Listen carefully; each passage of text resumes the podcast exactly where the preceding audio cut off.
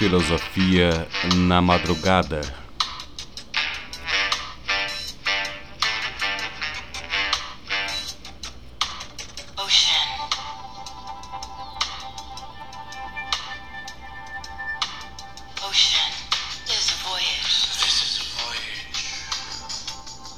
Um dos temas mais importantes da filosofia geral, desde a antiguidade, é o tema da physis, da natureza.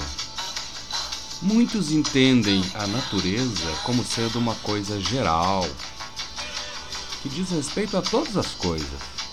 Todas as coisas.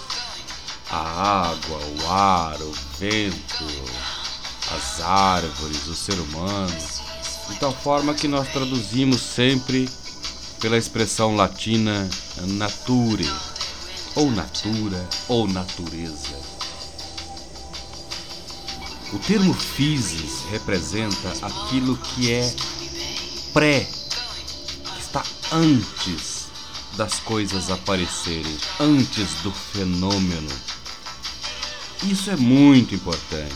Isso revela alguma coisa que um filósofo pré-socrático, filósofo da physis, Heráclito, geralmente os estudiosos traduzem do seguinte modo a expressão de Heráclito: a natureza ama esconder-se. Não, não é isso.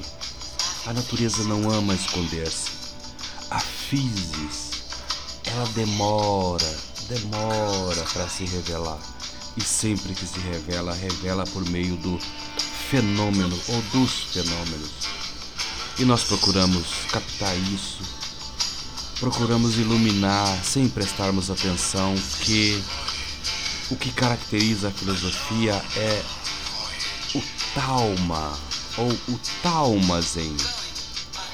É a natureza se revelando e nós, atentos para essa revelação, para isso que aparece, para essa pré potencialidade. Essa palavra hoje tem sido muito utilizada para muitas coisas.